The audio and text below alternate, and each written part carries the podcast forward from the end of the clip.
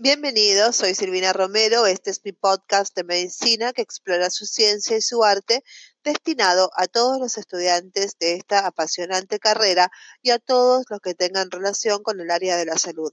Este es el momento donde descansamos de leer sin dejar de aprender. Gracias por su atención. En esta cápsula vamos a seguir con hepatitis C, la elevación de transaminasas,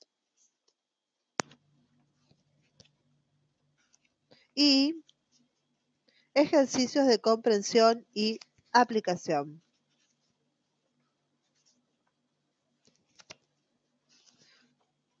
Muy bien, hepatitis C. La hepatitis C está causada por un virus de ARN de una sola hebra perteneciente a la familia de las Flaviviridae. A diferencia del virus de la hepatitis B, el virus de la hepatitis C no se integra en el genoma humano, lo que hace posible eliminar la infección. El virus de la hepatitis C se multiplica preferentemente en los hepatocitos, pero no es citopático en sí mismo y por lo tanto no provoca directamente la destrucción de las células hepáticas. Por su gran difusión, la hepatitis C constituye una verdadera pandemia.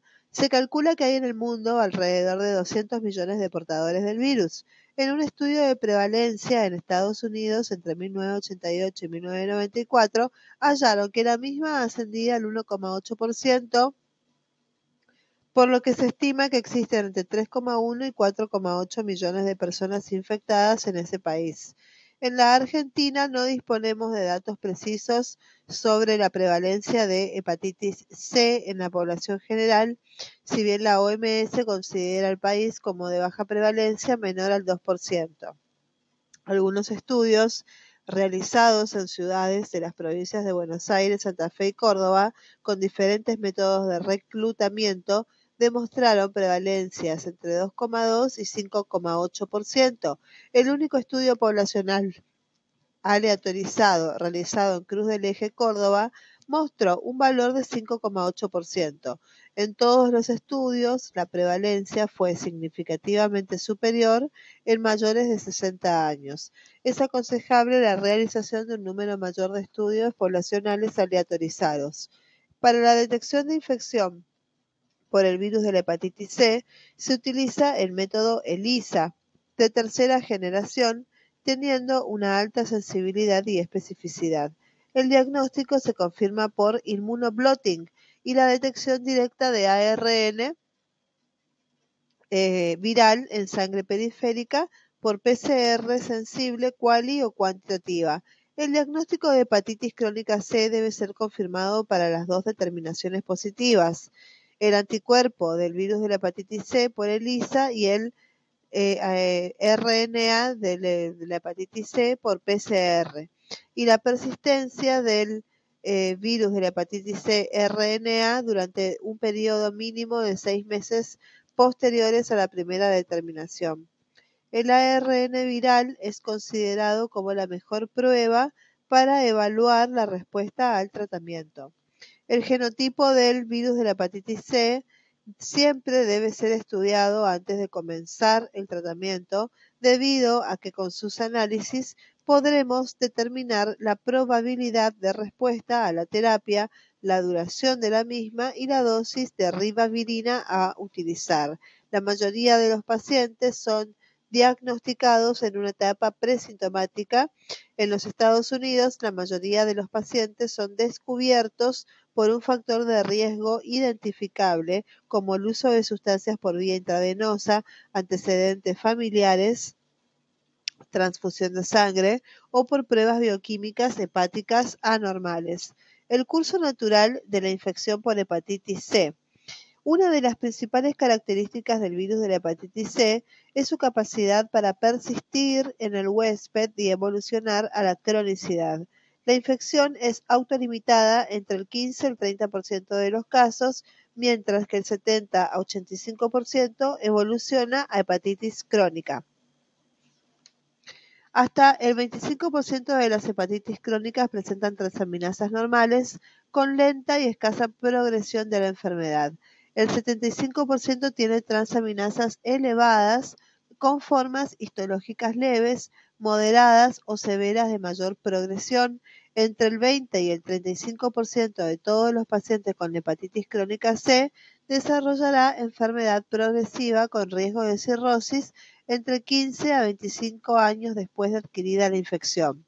Los factores determinantes de una evolución progresiva son la edad mayor a 40 años al momento de la infección, sexo masculino, ingesta crónica de alcohol, coinfección con VIH o virus de hepatitis B, esteatosis y hemosiderosis. La evolución de la cirrosis puede llevar a hepatocarcinoma, descompensación de la hepatopatía con necesidad de trasplante y fallecimiento. A los 5 años de establecida la cirrosis, entre un 7 y un 14% de los pacientes tienen riesgo de desarrollar hepatocarcinoma, entre el 18 y el 22% descompensación de su hepatopatía y entre el 9 y el 16% de fallecer como consecuencia de complicaciones vinculadas a la misma. El tratamiento antiviral debe ser considerado en todos los pacientes portadores del ARN del virus de hepatitis C sérico asociado a enfermedad hepática compensada. En pacientes portadores de genotipo 1, la biopsia hepática es de gran valor para investigar el grado de fibrosis. El tratamiento debe ser iniciado a la brevedad en aquellos casos que presentan un grado significativo de fibrosis. Esto se evalúa utilizando el score de Metavir mayor a F2 o score ISHAC mayor o igual a F3. Aquellos casos que se presenten un grado menor de fibrosis deberán ser analizados individualmente o en conjunto con el paciente, teniendo en cuenta factores como la edad, presencia de comorbilidades, riesgo de efectos adversos y la motivación individual para el tratamiento. Los pacientes portadores de genotipos 2 y 3 podrían tratarse sin realización de biopsia hepática debido a la probabilidad de obtener una respuesta virológica sostenida, RBS, es significativamente mayor y la duración de la terapia es inferior a la indicada del genotipo 1. Con respecto al tratamiento y los consejos para pacientes con hepatitis C crónica, el tratamiento antiviral lo deberá realizar el gastroenterólogo, infectólogo o hepatólogo. Actualmente se realiza Boceprevir y Telaprevir junto al interferón y la ribavirina, mejorando la tasa de respuesta al tratamiento. La ribavirina es teratogénica. Pacientes que reciben tratamiento antiviral deben utilizar dos métodos anticonceptivos a fin de evitar un embarazo. El riesgo de transmisión perinatal es del 6%. Una vez realizado el diagnóstico, el paciente debe recibir información y orientación para asumir conductas responsables, tales como no donar sangre, órganos para trasplantes, otros tejidos ni semen no compartir artículos personales que puedan contener su sangre, como cepillos de dientes, instrumentos dentales, equipos de manicura y pedicura, máquina de afeitar y cubrir los cortes y lesiones abiertas. Concurrir a programas de desintoxicación en caso de consumo de sustancias y no reutilizar ni compartir jeringas y agujas. Con respecto a la elevación de transaminasas, ante todo hallazgo casual o no de elevación de valores bioquímicos de transaminasas, el médico de atención primaria deberá realizar anamnesis, estado examen físico y estudios complementarios. Las causas hepáticas de elevación de transaminasas son el abuso de alcohol, otra causa es el abuso de medicamentos, ciertos medicamentos, hepatitis B y C crónica, esteatosis hepática, la hepatitis autoinmune, hemocromatosis, enfermedad de Wilson en pacientes menores de 40 años y la deficiencia de la alfa-1 antitripsina son causas hepáticas que aumentan las transaminasas. Y las causas no hepáticas son enfermedad celíaca, desórdenes heredados del metabolismo muscular, desórdenes adquiridos del metabolismo muscular, ejercicio extenuante e hipotiroidismo son causas que elevan, no hepáticas que elevan las transaminasas. El manejo de la elevación de las transaminasas en una primera etapa se hace con, bueno, anamnesis y examen físico en la primera etapa.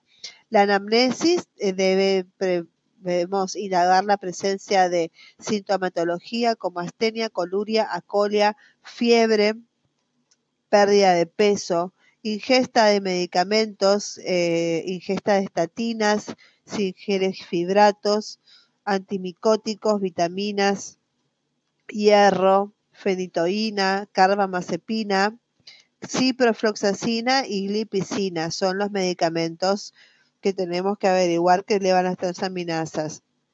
También tenemos que indagar sobre hábitos como ingesta de alcohol, el consumo de sustancias y la no utilización de preservativos. En la anamnesis vamos a ver también las comorbilidades, si el paciente tiene enfermedad celíaca, si tiene hipotiroidismo o si tiene enfermedades autoinmunes. Y también vamos a ver, eh, preguntar los antecedentes de transfusiones. En el examen físico, lo primero hay que evaluar el peso y la talla y evaluar el estado nutricional en cuanto al peso y la talla. La circunferencia de la cintura, en segundo lugar, el aumento de la grasa abdominal se puede asociar con hígado graso, la palpación abdominal en busca de hepato y o esplenomegalia, asitis o distensión, signos de alcoholismo como hipertrofia de parótidas, telangiectasias, circulación colateral, ginecomastia en hombres, adenopatías, examen de piel como petequias, hematoma secundario, alteraciones en la coagulación por insuficiencia hepática e ictericia. En los miembros inferiores hay que evaluar la presencia de edemas.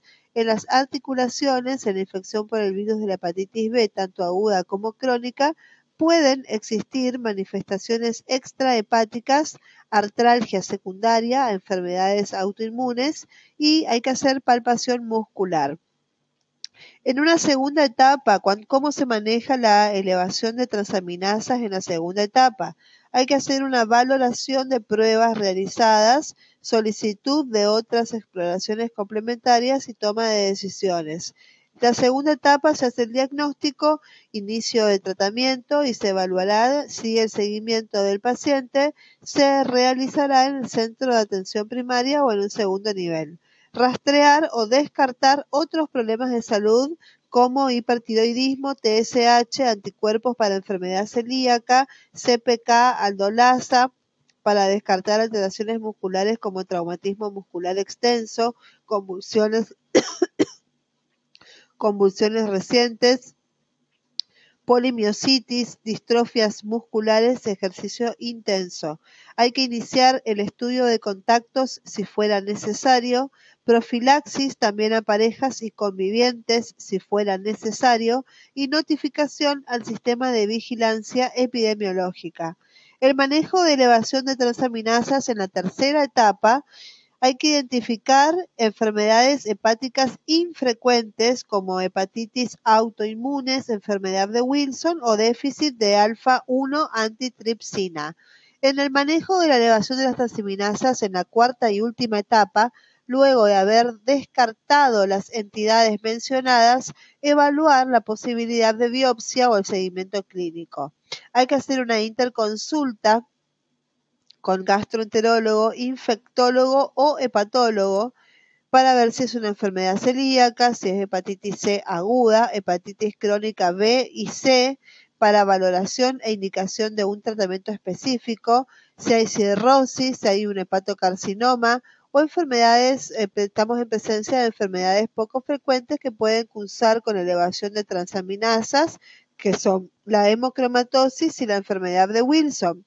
Y eh, eh, evaluar la derivación al servicio hospitalario de urgencia si tiene citis que requiera punción o en el caso de hepatitis agudas con criterios de mal pronóstico, como tiempo de protrombina inferior al 70%, o RIN superior a 1,5, o presencia de signos de encefalopatía hepática, complicaciones de cirrosis hepática como ascitis masiva, sospecha de peritonitis bacteriana, insuficiencia renal o encefalopatía hepática o hemorragia digestiva y hepatitis fulminante. El ejercicio 1 de comprensión y aplicación. Hay que marcar con una cruz en los casilleros si considera que el enunciado es verdadero o si es falso. La hepatitis A se transmite por vía fecal o oral. Por vía eh, fecal oral es verdadero. El 2. El periodo de incubación de la hepatitis A es de un mes aproximadamente. Creo que es verdadero. La infección por el virus de la hepatitis A es más frecuente en adultos mayores me parece que es falso. La inmunoglobulina G, anticuerpo contra el virus de la hepatitis A, aparece en la fase de convalescencia que dura entre 6 a 8 semanas y se mantiene por décadas y confiere inmunidad. ¿Es verdadero? ¿Las transaminasas descienden más rápidamente que la bilirrubina? Mm, falso. No existe un tratamiento específico para la hepatitis A, es verdadero. La hepatitis fulminante se produce con mayor frecuencia en niños menores de 5 años. Mm, falso, me parece. La hepatitis A puede ser diferenciada de los otros tipos de hepatitis viral por sus características epidemiológicas y clínicas. Mm, falso. 9. La muerte por hepatitis viral se produce por hepatitis fulminante que provoca necrosis masiva o submasiva del parénquima hepático. Verdadero. La prolongación del tiempo de protrombina es el principal parámetro bioquímico en la insuficiencia hepática aguda. Verdadero. En junio del 2005, el Ministerio de Salud estableció la vacunación obligatoria para niños de un año de edad a raíz del aumento de la cantidad de casos notificados y de la cantidad de casos de hepatitis fulminantes que se habían producido. Verdadero. Según las normas nacionales de vacunación, las personas con hemofilia, pacientes inmunocomprometidos y pacientes con enfermedad hepática crónica deben ser vacunados. Verdadero. Personas que van a viajar a Centroamérica deben recibir vacuna contra la hepatitis A. Es verdadero. Personas que van a viajar a Sudáfrica deben recibir vacuna contra la hepatitis A.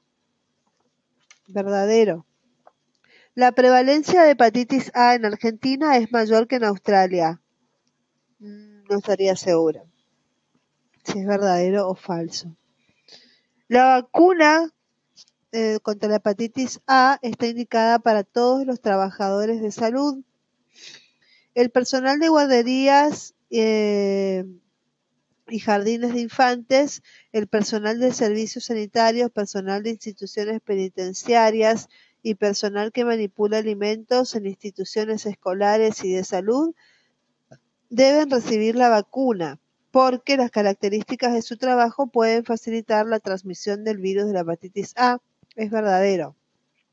La administración de gamma globulina puede ser efectiva si se realiza dentro de las dos semanas posteriores a la exposición del virus.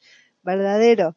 La notificación de sospecha del caso de hepatitis A es obligatoria y debe hacerse dentro de las 24 horas de conocido el caso. Verdadero. El 90% de los niños menores de un año con infección aguda por el virus de la hepatitis B evoluciona a la cronicidad no sé, me parece que es falso.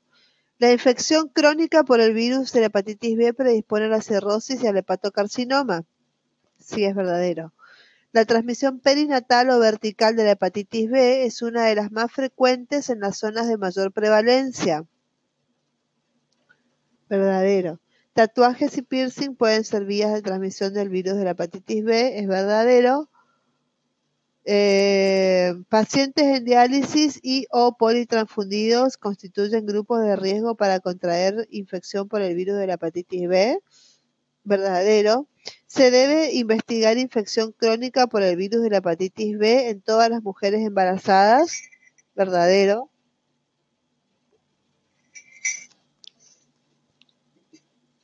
El periodo de incubación de la hepatitis B es el mismo que el de la hepatitis A, me parece que es falso. En niños menores de 5 años y en pacientes inmunosuprimidos, la infección por virus de la hepatitis B frecuentemente es asintomática. O se debe investigar infección crónica por el virus de la hepatitis B en pacientes con hemodiálisis en tratamiento inmunosupresor o citotóxico y en pacientes con enzimas hepáticas GPT y GOT elevadas de etiología desconocida. El tratamiento de la hepatitis B aguda es sintomático. Verdadero. La presencia de antígenos de superficie de hepatitis B en suero indica que la enfermedad se encuentra en fase infectiva. Es verdadero.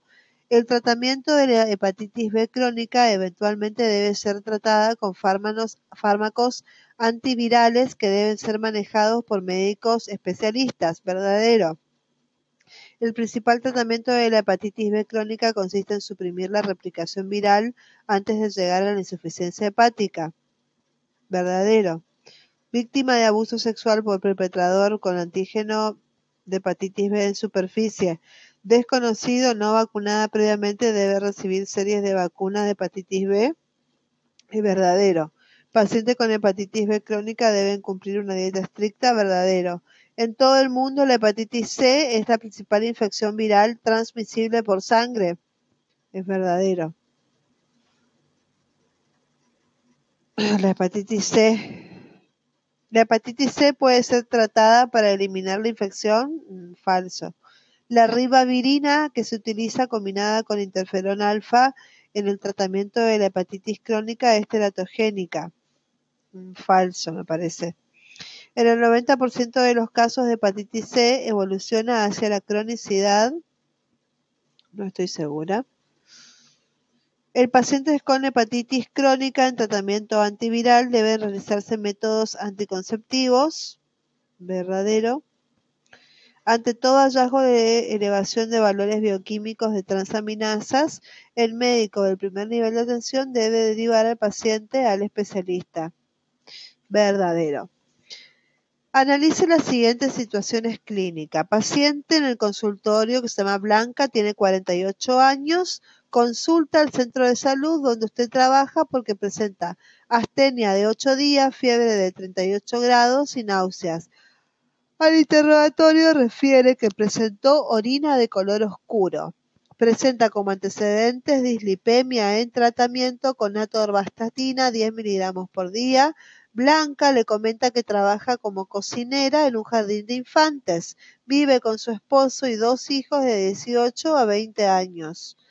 Examen. Ictericia de piel y mucosas, dolor a la palpación en hipocondrio derecho, una TA de 110-70 milímetros de mercurio, temperatura de 37,8 grados centígrados y el resto sin alteraciones. Primer paso, hay que definir el o los problemas de salud que la paciente presenta en esta consulta. Astenia, fiebre, náuseas, orina color oscuro, dislipemia, em, ictericia, dolor, eh, hipotensión y, hipertermia. ¿Qué otros antecedentes indagarían en el interrogatorio? Bueno, antecedentes epidemiológicos y bueno, habría que pensar qué otros antecedentes indagaríamos en el interrogatorio. ¿Qué diagnósticos diferenciales se, plantea? Todo lo que sea hepático y de colecistitis, eh, se hace cirrosis, alcoholismo o una infección en la vesícula. ¿Qué estudios complementarios solicitaría? Justifique su respuesta. Bueno, estudios complementarios en el hemograma, hepatograma, lípidos, bilirrubina directa e indirecta, ecografía abdominal, y bueno, en la justificación eh, de las transaminasas porque quiero ver en qué estado, ahí me va a saltar si tiene hepatitis o no. Ah, y también vamos a hacer una serología. Blanca concurre a traer los resultados que usted le solicitó.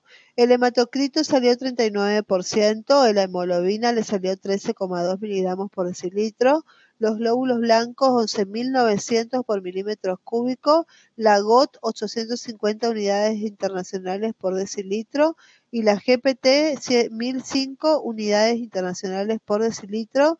El tiempo de protrombina, ah, me olvidé de pedirle el tiempo de protrombina y el RIN. El tiempo de protrombina 98, el RIN y la función renal sin alteraciones y están pendientes las serologías que solicité. ¿Con qué estudio evalúa la función hepática? Justifique su respuesta. Se estudia con el hepatograma. ¿Y cómo definiría este caso? Bueno, es una hepatitis de tipo, no sé de qué tipo será, pero bueno, es una hepatitis. ¿Cuáles son los objetivos terapéuticos con esta paciente? Todas las medidas de profilaxis eh, y profilaxis a los contactos. ¿Qué conducta terapéutica adoptaría para conseguir los mismos? Realice la prescripción. ¿Le indicaría algún plan de alimentación especial? ¿Por qué? ¿Qué tipo de alimentación se le indica? Hay que saber eso. Si en los resultados de la serología viniera positiva la inmunoglobulina M anti-hepatitis A, ¿qué conducta toma con, con, los contactos de esta paciente? ¿A quién indica vacunación y a quién indica gamma globulina? Eso hay que saber.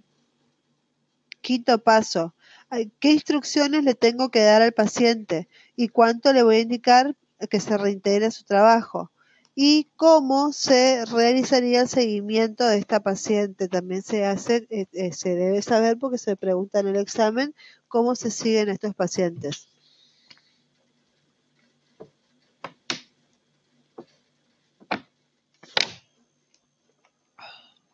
Ariel de 59 años concurre al centro de salud para traerle los estudios que usted le solicitó como parte de un control de salud. Ariel tiene como antecedentes un índice de masa corporal de 36, hipertensión arterial, dejó de fumar hace 8 años. En los últimos dos meses empezó a realizar un plan de alimentación y de actividad física bajó 5 kilos, está en tratamiento con hidroclorotiazida, 25 miligramos por día. El laboratorio se hace glucemia de 119 miligramos por decilitro. El colesterol total es de 210 miligramos por decilitro. Los triglicéridos 155 miligramos por decilitro. La HDL es de 43 miligramos por decilitro. El LDL de 136 miligramos por decilitro.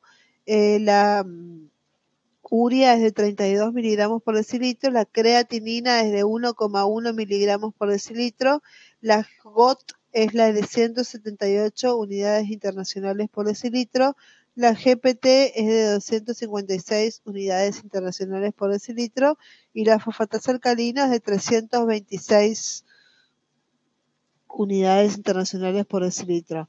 El primer paso tenemos que saber definir los problemas de salud que este paciente presenta en la consulta. Bueno, el índice de masa corporal es de 36, el primero. Es hipertenso, eh, tabaquista, eh, es, es hipertenso, además eh, tiene hiperglucemia, hipercolesterolemia y bueno, y transaminasas elevadas. ¿Qué otros datos yo indagaría en el interrogatorio? Bueno, eso tendría que pensarlo, pero sí, eh, tendría que ver los antecedentes eh, patológicos, eh, como que, de, bueno, que otra cosa que me tengo que saber es cómo realizaría un examen físico de este paciente. El examen abdominal para evidenciar si hay hepatomegalia, hepatoesplenomegalia, líquido acítico, eh, circulación colateral. Eh, bueno, eh, el examen físico es inspección, palpación, auscultación y, percusión. ¿Qué diagnósticos diferenciales se plantea? ¿Qué estudios complementarios solicitaría? Justifique su respuesta. Luego de 15 días, Ariel concurre con los resultados de los estudios solicitados. La glucemia me da 121 miligramos por decilitro. El el HTC 41%, el hematocrito 41%, la hemoglobina me da de 14, el glóbulo blanco de 5800 en la fórmula conservada. La GOT me da 165 unidades internacionales por decilitro, la GPT 265, la fosfatasa alcalina 319, la GGT 115, la bilirrubina total 1,5, bilirrubina indirecta 0,9, bilirrubina directa 0,6, tiempo de protrombina 89% y el RIN normal. La serología de inmunoglobulina del anticuerpo de eh, hepatitis A negativo, inmunoglobulina M negativo, inmunoglobulina G positivo, antígeno de superficie de hepatitis B positivo, antígeno anticuerpo anticuore eh, de hepatitis B positivo, inmunoglobulina de hepatitis B negativo y anticuerpo de hepatitis B de superficie negativo. Y bueno, ¿cómo se interpretan estos resultados? Otra cosa, ¿es necesario algún otro estudio? ¿Omitió solicitar algún estudio? En el segundo paso, ¿cuáles serían los objetivos terapéuticos con este paciente? En el tercer paso, ¿qué conducta terapéutica adoptaría para conseguir los mismos? Y en el cuarto paso hay que realizar una prescripción y qué prescripción le realizaría yo. Si los resultados hubieran sido eh, antígeno de superficie de hepatitis B negativo, anticuerpo de eh, anticuore hepatitis B positivo y anticuerpo de superficie B positivo. ¿Cuál sería la interpretación? Eso hay que buscar en la tablita que estábamos leyendo hoy. Y en el quinto paso hay que dar las instrucciones al paciente. Y el sexto paso, cómo realizaría yo el seguimiento de este paciente una vez recuperado el cuadro y qué conducta hay que tomar con esos valores de glucemia y si hay que continuar el tratamiento con hidroclorotiazida. Bueno amigos, esto ha sido todo por el momento. Espero que les sea de utilidad como herramienta de estudio y complemento y refuerzo de conocimientos adquiridos previamente. La idea es generar curiosidad e inquietud en ustedes y que sigan eh, recabando información sobre este tema. Les agradecería que si les ha gustado este podcast pongan un like y, y con partan algún amigo o conocido al cual le pueda ser de utilidad. Muchísimos éxitos en sus exámenes. Hasta luego, los quiero mucho. Nos vemos. The podcast you just heard was published with Anchor. Got something you want to say to the creator of this show? Send them a voice message using the Anchor app, free for iOS and Android.